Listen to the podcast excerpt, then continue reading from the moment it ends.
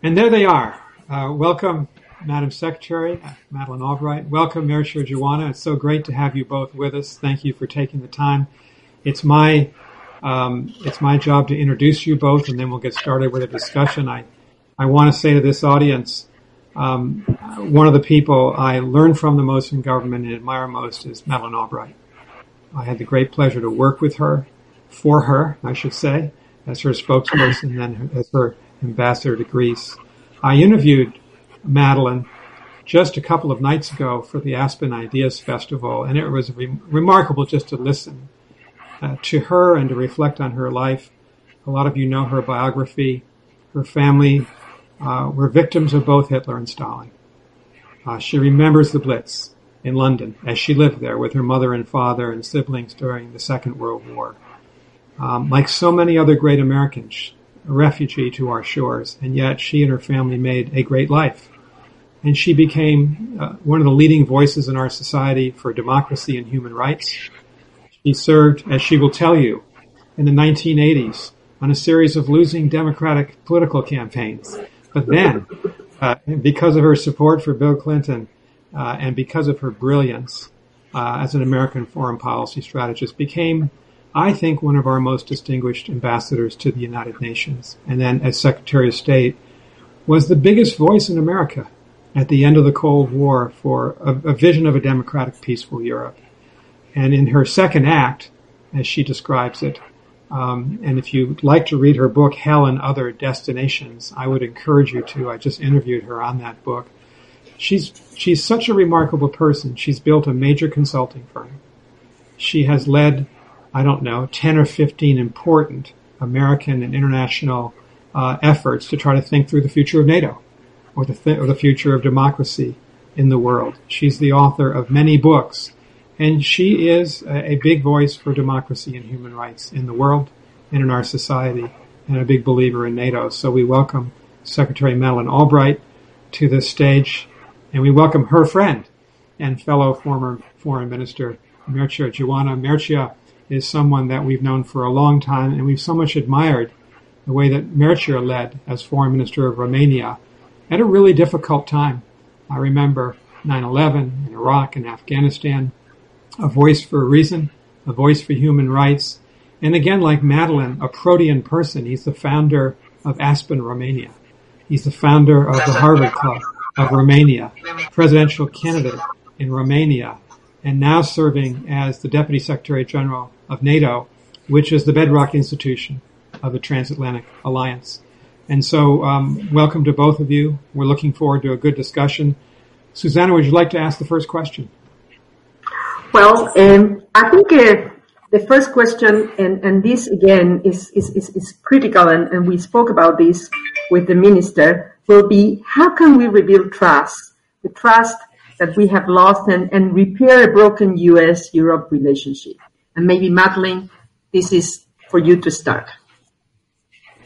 Well, first of all, thank you so much for the opportunity to be a part of this discussion with three very good friends and colleagues. Uh, and so, uh, for a very important subject.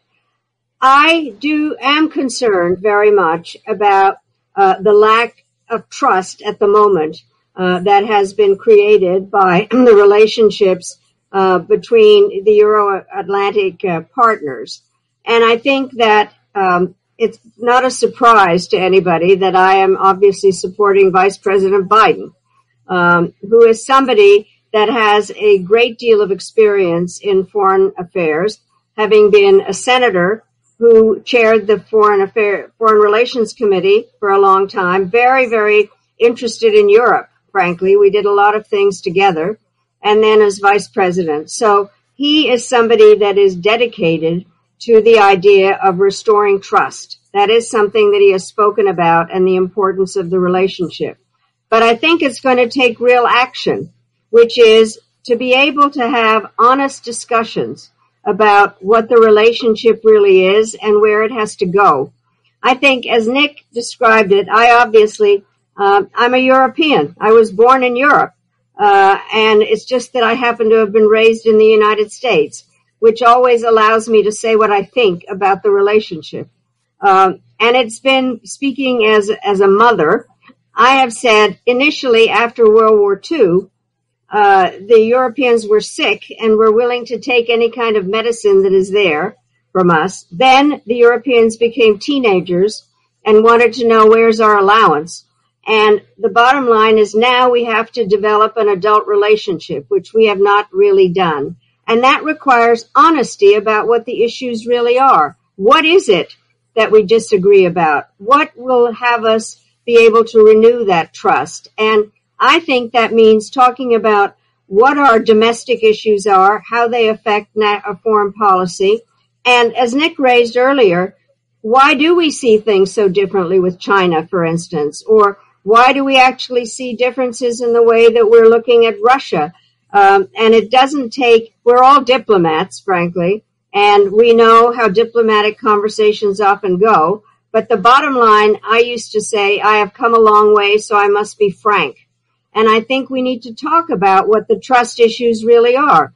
Do we really talk about what the trade issues mean? Do we talk about the importance of human rights?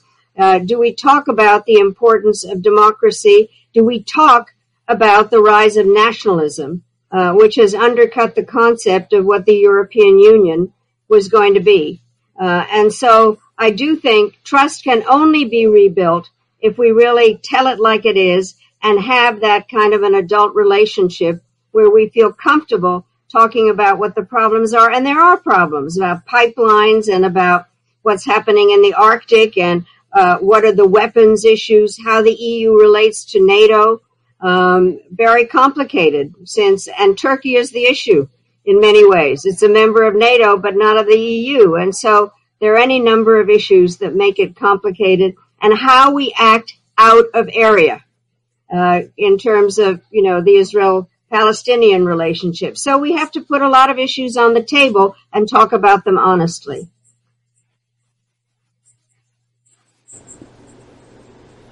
I'm happy to ask the second question to Mircea and ask Madeleine to comment as well.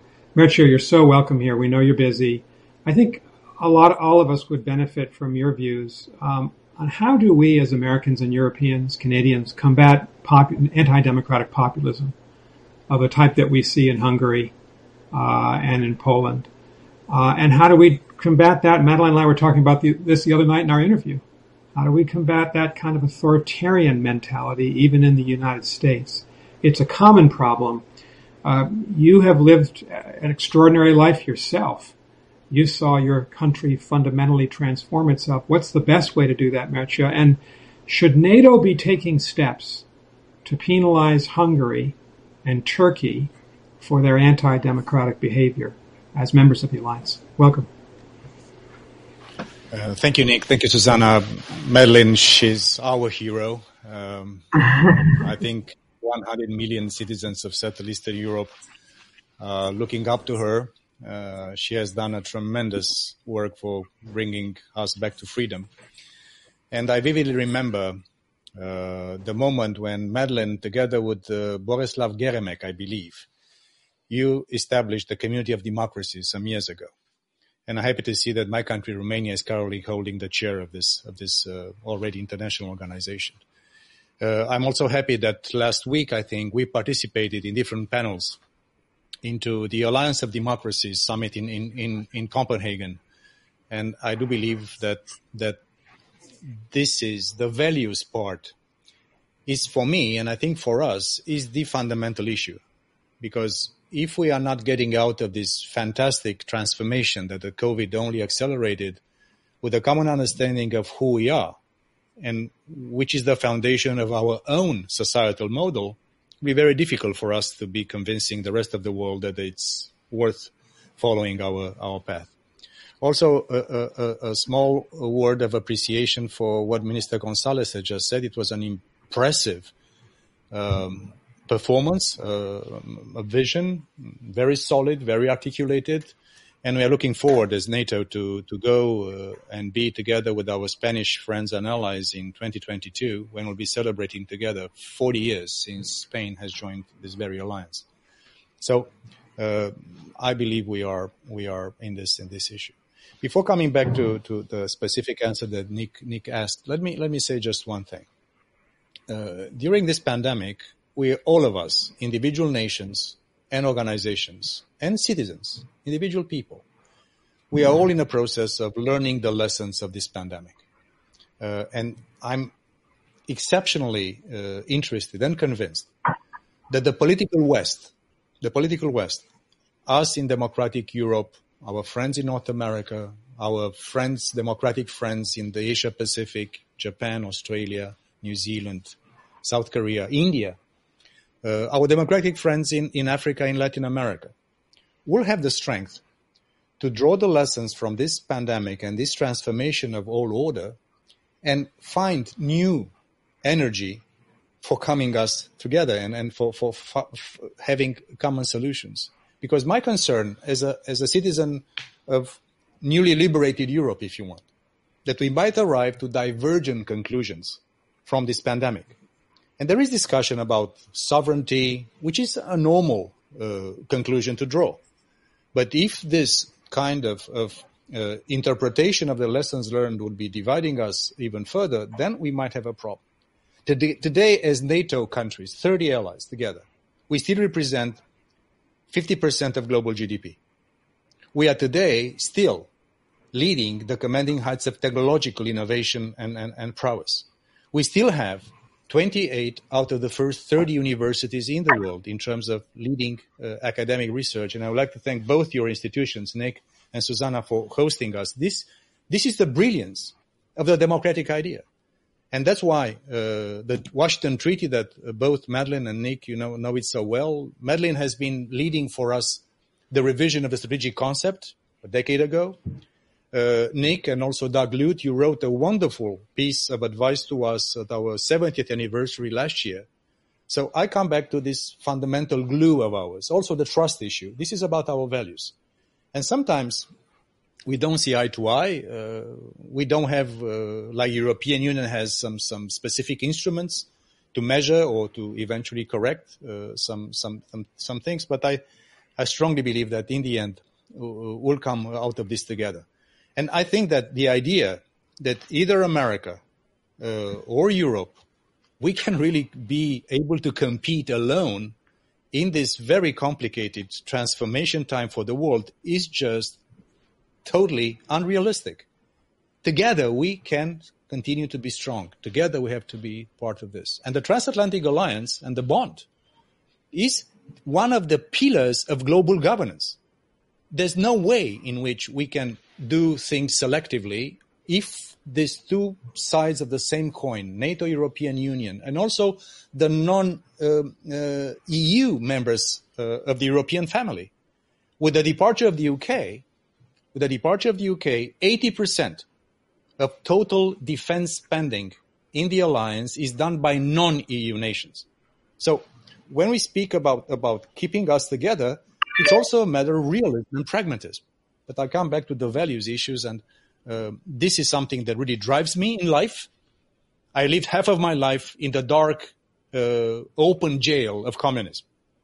And for me and for us, I think staying true to our democratic values, building this alliance for the next decades and centuries, if we can, on the same uh, shared values of liberal democracy, of rule of law, uh, of respect for our citizens, and fighting other models of uh, organization of societies that are based on dictatorship and authoritarian uh, uh, approaches is something that will make us stronger. Uh, and I think this is the fundamental objective for us. And this will also be addressing the, this issue. And last word, we had a, a, a, in London last December, after a very turbulent political uh, moment, a moment when the leaders of the alliance came together, and I think we did well.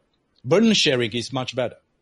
And as we are preparing for the next uh, either summit or leaders meeting in 2021, and this is up to the American people to decide whomever they want in the White House, will be very important for us to prepare intellectually, to prepare politically, to prepare practically, which will be the agenda of the NATO leaders sometime next year.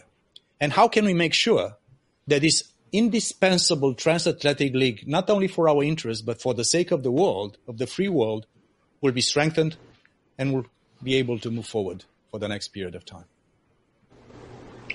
Mircea, um, and how about Hungary and Turkey and Poland? What should NATO and what should the EU do about anti-democratic governments within democratic uh, within a democratic alliance like NATO? Listen, we are not in the in the business of, of giving scores and marks to, to, to, allies. You know this organization, you serve it uh, here. It's an organization of equals. And sometimes there, there are issues that are of concern. Uh, some issues are more political, others are more strategic, uh, others are uh, some some issues that uh, we we all know about.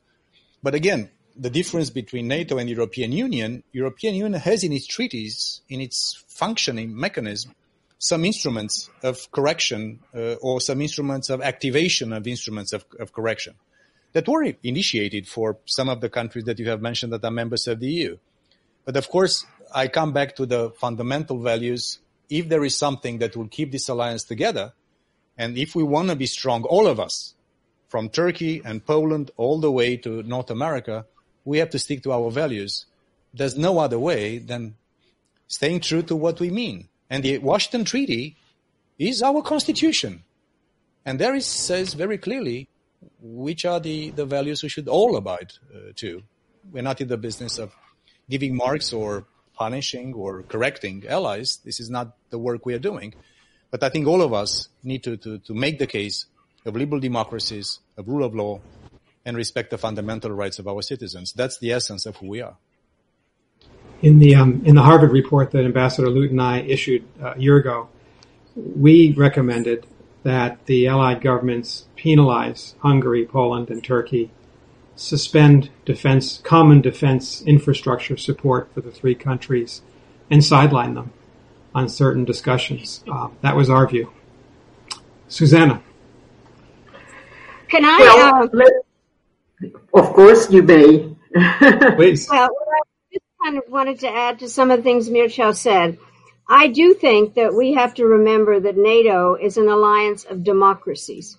And um, by the way, I think you've noticed I'm no longer a diplomat. Uh, and I was in Prague to celebrate the 20th anniversary of the accession of the Czechs, the Poles, and the Hungarians. And I made very clear that democracy was one of the issues that they had to think about, that it wasn't just a military alliance, but an alliance of democracies. And I would hope that NATO would do more in terms of out of Brussels thinking about how that particular uh, uh, job of NATO is fulfilled. You know, that it really is kept track of more uh, than it has been. So, and I've been saying the following thing that institutions and people in their 70s need a little uh, refurbishing. And that is true of NATO uh, at 70th anniversary. And I would hope that you would really take, and you and we know each other very well, take advantage of the fact uh, that certain things need to be fixed. And the Spanish foreign minister, I think, made clear a lot of things and uh, those of us from the outside would be happy to kibitz on it. I did do something for the 60th anniversary of NATO. And the thing that was interesting was that NATO had more partners than members. And that there are a lot of outside groups um, and people and countries that are prepared to be helpful. Sorry. Uh, thank you, Madeleine. Uh, I will. I will just, uh, you know, like in like in tennis, take and uh, make a volley out of your remarks that I that I fully share.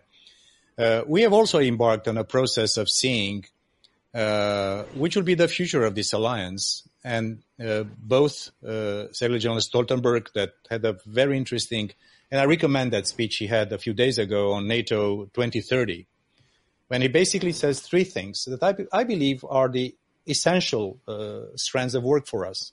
How to remain strong militarily, because without being strong and be able to defend and deter, um, uh, we'll have a difficulty. Secondly, what you have said in these remarks and also in the foreign ministers of Spain remarks, how can we become stronger politically? Stronger politically. And thirdly, how can we go more global, not in terms of geography, but in, in, in terms of the topics that are part of the rule-based order. And I think NATO is a fundamental uh, thing to do. I'm also happy that we have this group uh, of personalities co-led by Wes Mitchell and Thomas de Maizière, the reflection uh, process, is not uh, uh, identical to what Madeleine has led a decade ago on the review of the strategic concept of NATO, but is part of what the Secretary General will present to the leaders meeting or to the summit of NATO sometime next year. So all the input, all the support, all the voices, all the energy, all the creativity that we can get from the ecosystem of, uh, uh, of our community of democracies is more than welcome, and we count on you uh, as always in, in very important moments of transformation of, of the world and also the transformation of the political West. And we have to stick together. Mircea, maybe I'll, I'll, come back to you now and, and ask you a, a question regarding Russia and, and Russia's influence in Eastern Europe. And, and do you believe that NATO will remain together in, in its perspective of Russia and Russia's influence in the East? Or there will be a possibility, given the actions taken by President Putin, of a, an opening there and a breakdown of the unity? Um, thank you for the question. And uh, we just had a, a, meeting of the defense ministers of NATO, just I think 10 days ago. And by the way, speaking of global engagement, we, ho- we had for the first time the defense minister of Australia joining us. We had Josep Borrell, who, by the way, had a very strong statement on Hong Kong, Nick, yesterday speaking of, mm-hmm. of the top European mm-hmm. Union uh, leadership. Uh, also, we had, like always, uh, the defense ministers of Sweden and Finland, who are uh, very close uh, non-NATO uh, European partners of, of, of, ours. And there was a big conversation on on uh, on the Russia's uh, uh, military buildup. So, going beyond the illegal annexation of Crimea and the illegal occupation of eastern Ukraine, and the usage of the military buildup to project power into the Mediterranean, uh, Russia is building an arsenal of high-end military capabilities. That's a reality. And this is not uh, anything that NATO is not supposed to be doing. We are a defensive alliance and we are looking into this. For the first time in one generation or more, NATO has decided to embark on a comprehensive 360 degrees uh, uh, analysis of our defense and deterrence that will be leading to real conclusions. We have to respond not in a symmetrical way to the Russian threat. And by the way, this is not a threat only to the eastern flank of NATO. This is a threat to all of us, including to our allies and partners outside of the Euro Atlantic area. That's a fact. And the fact that Russia prefers to use this kind of, of, uh, of uh, let's say, aggressive military uh, buildup uh, instead of using what we have decided together in the NATO Russia Act, this dual track approach. We have been offering Russia to come back to the NATO Russia Council for, I offered this, I think, I don't know how many months ago. They prefer, with the illusion that if, doing, if they don't engage on the conversation with NATO, uh, they will eventually encourage some form of, of disunity inside the alliance.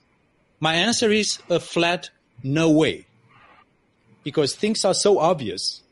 And the way in which Russia has been behaving aggressively, not only against its neighbors, but also in terms of uh, threats to our common security, make us very united. Ah, if allied nations bilaterally uh, are engaging Russia on a specific topic, that's, that's fine.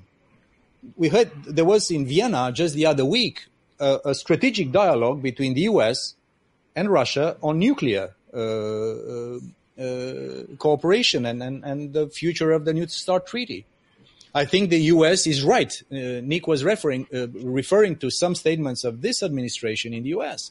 that also China has to be encouraged to join a, a, a conversation about architecture of arms control, because also China is also developing high-end missile uh, and, and hypersonic instruments. So to answer Susanna your question, the Russians might be thinking that if they procrastinate in engaging constructively with us, they will cede uh, some form of disunity uh, fertilizers inside the alliance. The answer is flat no.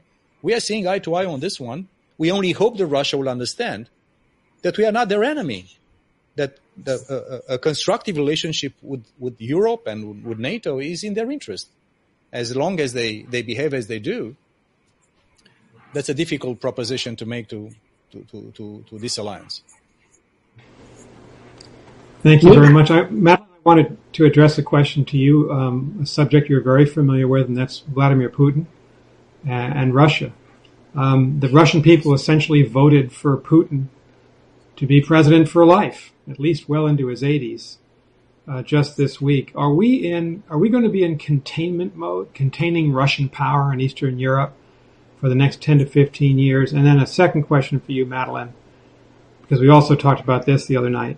How do how do you explain President Trump's attitudes towards Putin? He never criticizes them, always lets him off the hook, never delivers delivers a tough message. I don't know anyone in the Congress who agrees with what the president's doing. How do you understand that?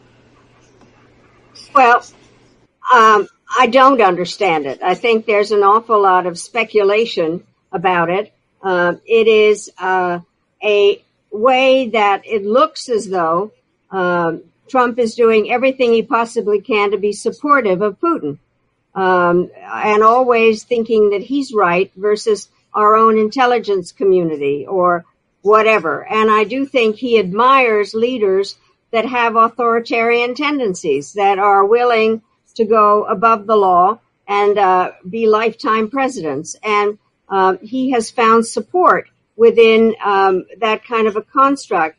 I, th- I have no idea, frankly.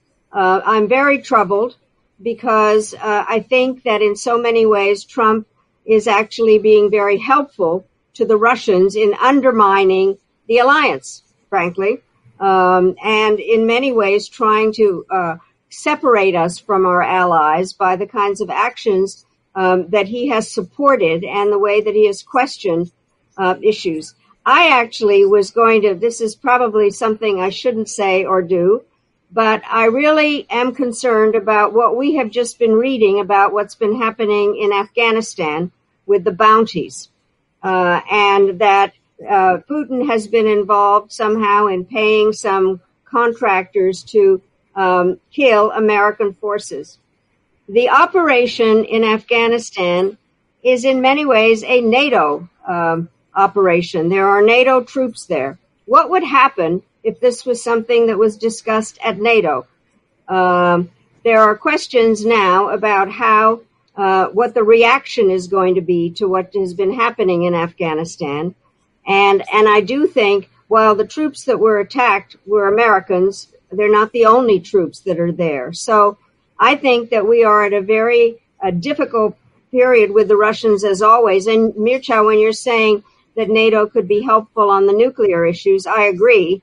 Therefore, uh, it might not be useful pragmatically to, to raise the Afghan thing. But I think what Putin is doing is undermining our democracies whether it's supporting Orban uh, or uh, supporting um, the kinds of things that are happening with authoritarian governments. And NATO, I tried so hard uh, to have a good U.S. Russian relationship with NATO. It was one of the major things that we worked on. The founding act, a number of different aspects. I spoke to Yeltsin. I spent time with Primakov. Um, and they never understood it, I don't think. I think Yeltsin might have, uh, but it's really been an issue and they have put themselves out against, not only just against NATO, but using what are known in communist ideology as useful idiots to help them achieve this kind of divisions. Uh, if I can jump in just one second, uh, and uh, it's clear what uh, what Russia is is uh, is doing, including in disinformation and using COVID and the pandemic uh, to to basically try to to to disunite us and and then basically have these counter narratives. But let me say something which is uh, practical and it's evidence based. We've never seen um, a more solid U.S. military and and and uh, engagement uh, in Europe within NATO for many, many, many, many uh, years. Also because of Russia's uh, very aggressive action. But this year, uh, before the pandemic, the US had planned the most important uh, military exercise led on European soil in one generation, Defender Europe 2020, it had to be scaled down uh, because of, of, the pandemic. But nonetheless, uh, the fact that the US is leading the battle group in Poland, the fact that uh, US is present in my country of origin, Romania, the fact that uh, US is present in Spain with a maritime uh, defensive operation, in Norway, in many places so, of course, there is the political and the more strategic conversation, but in practical terms, we see a, a strong commitment uh, from the US to European security, and this is something we cherish, and this is something we want to do. And also, lastly, I say again on on on on. It's always a little bit political, but in terms of burden sharing, and this is something that all American presidents, uh, I remember since Bill Clinton, I was a young ambassador uh, when President Clinton was in office and then uh, with the President G.W. Bush, and then with President Obama, now with President Trump, and I'm convinced whoever wins will be the same or next American president. The idea that Europeans are not always, um, if not matching, at least contributing uh, more seriously to this common effort uh, is somehow being reversed. We only hope that this economic downturn will not affect that, that trend, but we have been spending European allies more than 100 additional uh, billion of US dollars in, in, in, new things. And we hope this trend will continue. So I, I will also put things a little bit in perspective between, let's say, the more political and, and thorny issues that we all know are there. But also in practical terms, there is such a, a culture of working together, uh, an agility and adaptation in the DNA of this alliance that I'm convinced will allow us to, to, to continue to, to stay very close together. Madeleine, maybe I'll go back to you now with a question very similar to the one I asked the, the minister, you know, and, and this has to do with the architecture, the, the global architecture that has sustained uh, the way we are, the way we think, the way we believe since Second World War. And we know that it, that is in crisis. So how do you see the, the rethinking of this global architecture? How do you see the role of Europe and the US in, in redesigning this global architecture? And how do you see the role of leaders doing that? Uh, and how, how do you see the American leader being able to do that vis-a-vis what is coming in the new elections? Well, let me say, I know this is a cliche, but uh, a crisis is also an opportunity. And I do think that um, there are so many things happening. Uh, the combination of the pandemic and climate change and the economy and uh, hyper nationalism that we need to look at uh, structures and how they can adapt to this. There are new issues that are out there uh, that uh, people hadn't thought about were international issues. Um, and and I, globalization is not a bad word. I mean, it has now been seen to be something really evil, but basically we are interconnected and we have to look at uh, how that interconnection can be uh, put into uh, a way that organizations can uh, understand what the rules are, how they work. And so I think that we need to look at what are the things that need to happen. And for instance, uh, we haven't considered the effect of um, uh, raises the information aspects of all of this. Then we have to look at cyber. Um, one of the things when I was doing the NATO 60th uh, anniversary, there was the question as to whether a cyber attack was an Article 5 attack. And people didn't know, said no, because we didn't know the genesis. Now we know an awful lot more. And cyber has all kinds of uses and things. And we need to think about what the new threats are, how these organizations fit together, um, and how to divide, um, not to contradict each other, but the various institutions could support each other. I have to say, most Americans have a really hard time understanding how the EU and NATO operate um, in terms of their relationship to each other, much less how they relate to the United Nations and um, Chapter Eight of the, you know, the role of regional organizations and how various regional organizations relate to each other. The other part I think we have to look at it is what is the role of the private sector? Uh, because all the things that are happening, whether it's science, uh, governments are not capable of doing all the innovations, and how the private sector can be more helpful and be at the table earlier, not to be kind of told at the last minute, you know, we've just solved this problem and we need to have you invest in X. Um, and so I do think it's an opportunity to look at how various institutions work. Um, and what about the ad hoc ones that kind of just happen? I mean, the G20 and the G8 didn't uh, have anything. And then you, Susanna, uh, your creation of all the various groups of women that were all working together um, to kind of uh, put our language out there and figure out uh, how we can be helpful. And so I do think the role of individuals is important. And I truly do think, not just because I'm sitting here with three friends, but I think personal relationships make a difference because you're able actually to have very hard discussions. Mircea and I have had, he was, he was ambassador and foreign minister and we've done a lot of things together, the former foreign ministers, and we tell it like it is. And I think that it's very useful. The, the individuals make a difference. And, um, and I think how individuals see information and how individuals have innovative ideas about how to restructure. We cannot be afraid of restructuring. And I do think also we need to bring young people into this um, and worry about education and how they see the interconnectedness because it's crazy to say we're not connected. I mean, it's counterintuitive in every way. The only way problems can be solved is by understanding each other and the truth about a diplomat is it only works if you put yourself into the other country's shoes. That's what this is all about. And that's what we have to do more of. Thank you very much. I want to ask both of you about China, a variation of the same question that I asked uh, the minister.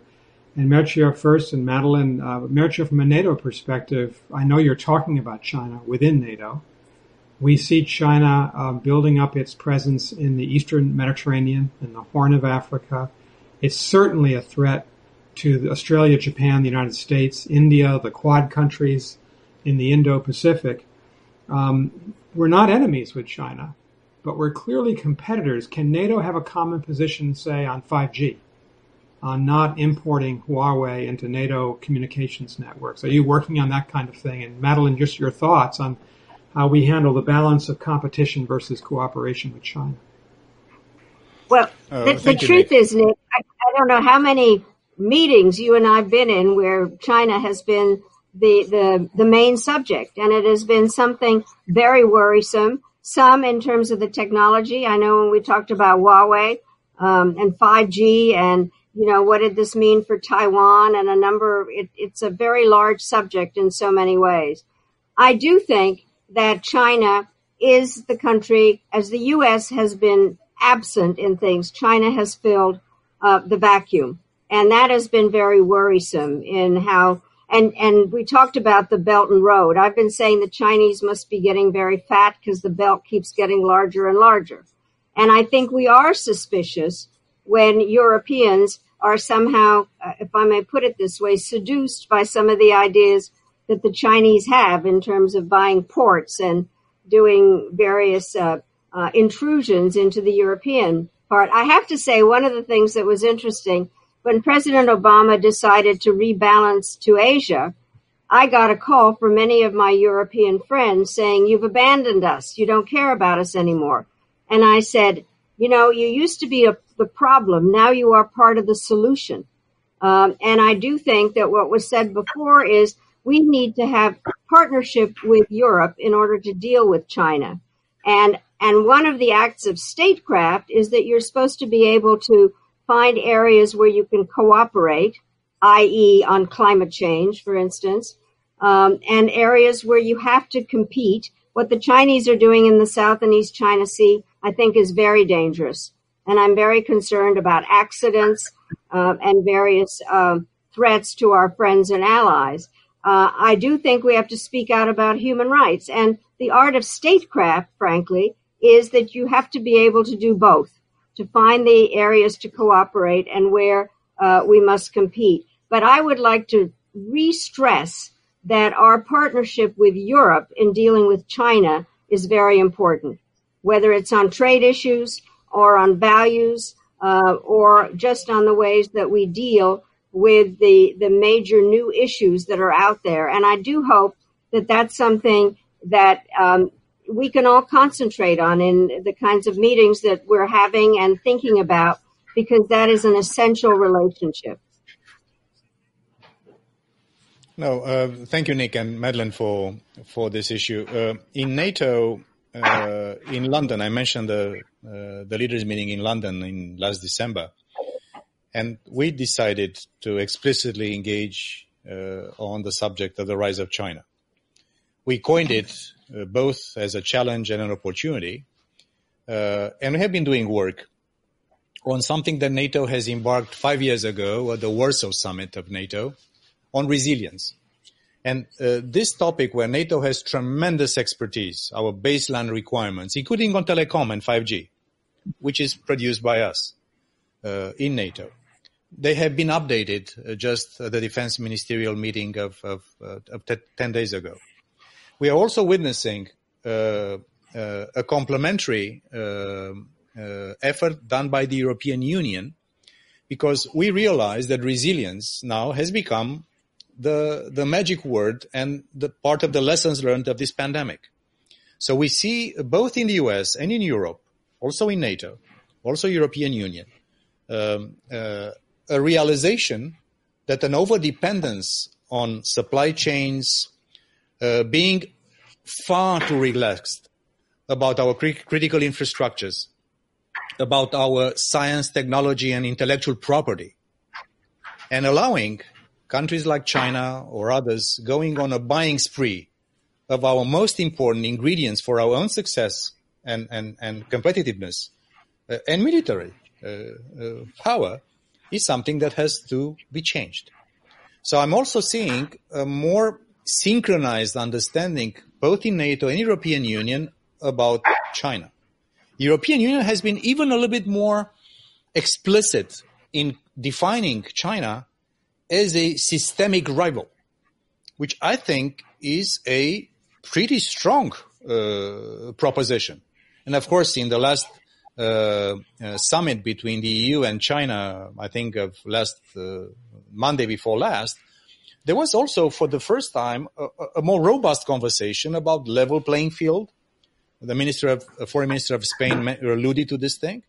So the art, uh, the leadership, the statecraft that Madeleine is so well versed into, and she always uh, encourages also the generations coming after us to, to embark on this statecraft and how to find the right balance between resisting uh, the rise of China when they are dangerous to our interest, and in many ways they are becoming uh, quite assertive, while also keeping on some key common goods for our planet some form of interaction and also making sure that we we also find some common ground on things we can we can agree upon.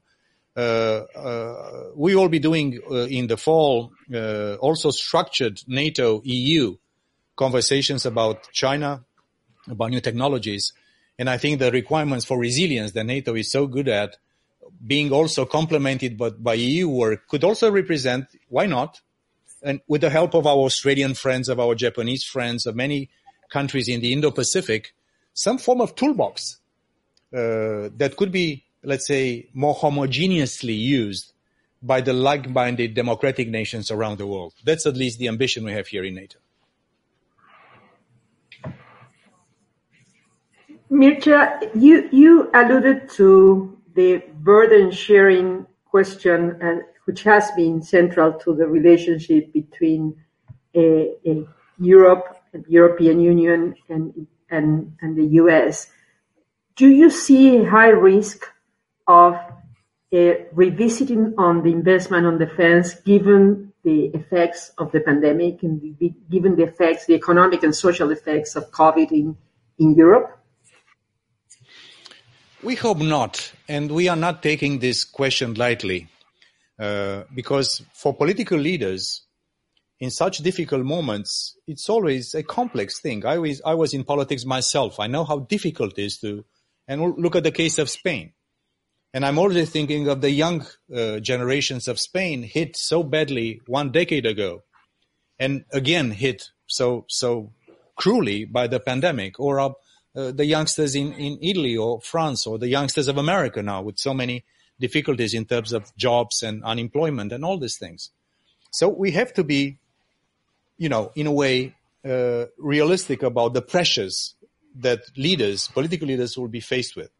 At the same time, what we make the point, and I think it's true and I think it makes sense, that the surge of the pandemic and the complications, cascading complications that are coming from this, this exceptional event are not making the traditional security problems uh, going away. They only magnify them.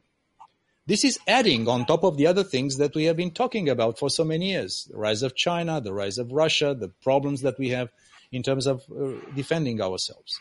We are also encouraged by statements which are made by the leaders of the United Kingdom. They, they will stick to their defense pledge. Uh, I was uh, speaking of the city that Madeleine loves so much, Prague, uh, in a Jagiello conference just a few, just the other day that the Czech Defense Ministry and the Visegrad four defense ministries uh, organized together. And the Prime Minister of the Czech Republic said that they are sticking to the 2024 target to, to, to, to getting to 2% of GDP for, for defense for the Czech Republic. I've seen my country, Romania, reconfirming in our national security strategy the, the target. Of course, we are, we are sensitive to, to, to, to this topic, but we also uh, try to encourage the realization of our political leaders, of our national parliaments, and the public opinions that are so important that security uh, comes with a cost, and the world has become even more complicated uh, during and after the pandemic than before. So I think investing wisely, not only the amount of defense spending, but the quality of defense spending. We have seen our military people, our medical doctors, our people in uniform, men and women in uniform, being in the front line of fighting the pandemic. I, I do believe that there is a case to be made that security is the precondition of, of development and peace and having strong security is a precondition for also for the rebound of our economy, speaking of defense investment and related issues. So we're optimistic that uh, allied nations will, will, will, stay to the commitments taken in Wales some years ago, and a few uh, of our allies reconfirmed the national targets uh, for sticking to that to that goal uh, that we all took together some years ago. Susanna, do we have a, a couple of more minutes? I think we have exactly two minutes, and then we start to wrap up. Yes. we, we then we should give Madeleine and Mircea then just liberty to kind of give us your concluding thoughts about uh, the question that that Susanna asked at the beginning: How do we rebuild trust and an effective transatlantic relationship? Your, your thoughts, both of you, please. Madeleine. To me. Yeah.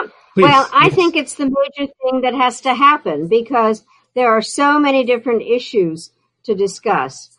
Um, and I really um, obviously hope that there will be a new administration that understands this kind of a relationship and that there will be the time to really have honest discussions that we are in a new era. There are new problems, uh, and uh, that we have to obviously um, have ambassadors to NATO uh, that are dedicated to the concept, but also those that are part of the European Union uh, that have an understanding of the situation and understand that it is very easy to lose trust and not very easy to regain it right away.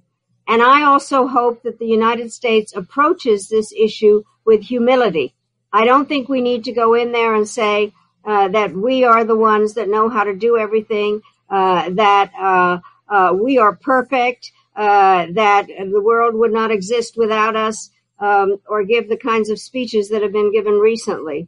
And I think that a combination of understanding the difficulty of regaining trust once lost and the importance of having it, because the kinds of issues that we've talked about today are part of them are essential and they've been problems before, and we have a whole bunch of new ones. And it's going to be very important for us to be able to work together.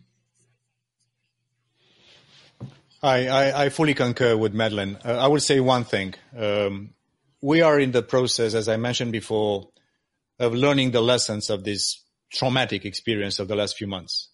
And God forbid, this might also continue for, for some time.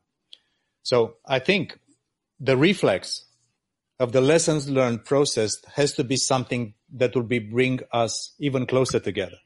There's no way to come out of this crisis in security terms, in economic terms, in world governance terms, if the two sides of the Atlantic do not reconnect with intimacy, with frankness, and also with a shared, uh, renewed purpose uh, of our common uh, common needs and common common values. I strongly believe that national leaders, not only us in the institutions, but national leaders, national parliaments, U.S. Congress, U.S. Senate, uh, our businesses, our subnational entities, uh, our youngsters, our business people, our journalists, our civil society leaders will be understanding that, in fact, this transatlantic thing is not only about NATO or EU, sometimes abstract constructions for the citizen in the street. But these are indispensable ingredients for us to be able to succeed in this very complicated world.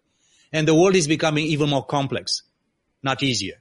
So my, my, my hope and my prayers go to this kind of lessons learned process that will show without any doubt that there is no way for us, US, Canada, Britain, Romania, Spain, none of us will be able to compete successfully in a world which is so complicated if we don't get our synergies back together.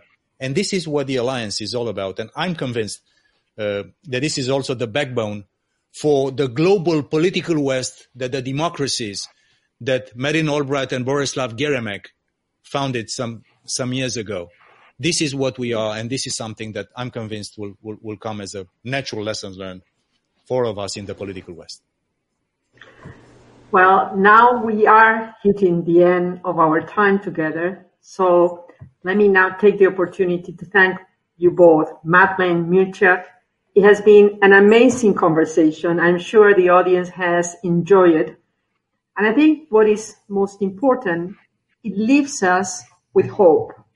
In times where hope is not prevailing, it leaves us, leaves us with hope. With the hope that yes, we have an opportunity but you just said something, Mircea, that I believe is critical and, and it's very important for us, responsible people, to convey that. We need to translate what these institutions represent to the common citizen. We need to find ways to explain in simple, simple terms what it means. We need to find ways to use our Twitter accounts to convey simple, simple messages on complex issues like these institutions handle. So thank you both for taking the time, for your generosity, and for the candidness of your uh, responses. Thanks a lot, and Nick. I would just thank my friends uh, Madeleine and Mircea as well. Thank you for being with us. I think what you're able to do is point us forward. We know that we can't go back to a mythical past. We can't reconstruct the world of 2012 or 2016 but we can build a future. And I think in both Mircea and your answers, and you're in the job right now, and we appreciate everything you're doing as Deputy Secretary General. And Madeleine in your answers, you've given us a lot to think about how we build that relationship forward. It's going to be based on dem- democratic values and the shared interests across the Atlantic Ocean. And uh, we have a lot of confidence, on at least in the, here in the United States, that we can rebuild with a, a renewed American commitment in 2021, we hope, uh, towards that future. So thank you both for being here. Susanna, you have been a marvelous colleague uh, with which to plan this conference, and thank you so much for your wisdom and experience. And I think we should thank our hosts uh, and our supporters, the Rafael Del Pino Foundation, Maria Del Pino, Vicente Montes. Very grateful to them. Very grateful to Waya and Catherine, uh, who organized the conference. They deserve a lot of credit. Uh, and thank you, Susanna, personally. Thank you. Thank you all. And uh, the only thing I hope to see is you all next year here in Madrid. That's that's my commitment. It's a deal. It's a deal, and and let's let's make sure that we make good out of that deal. Thanks everybody. Thanks to the audience, and we look forward to having an event like this presential next year in Madrid. Thank you very much. Thank Thanks, you Madeleine. for inviting us. Thank you all. Thank you.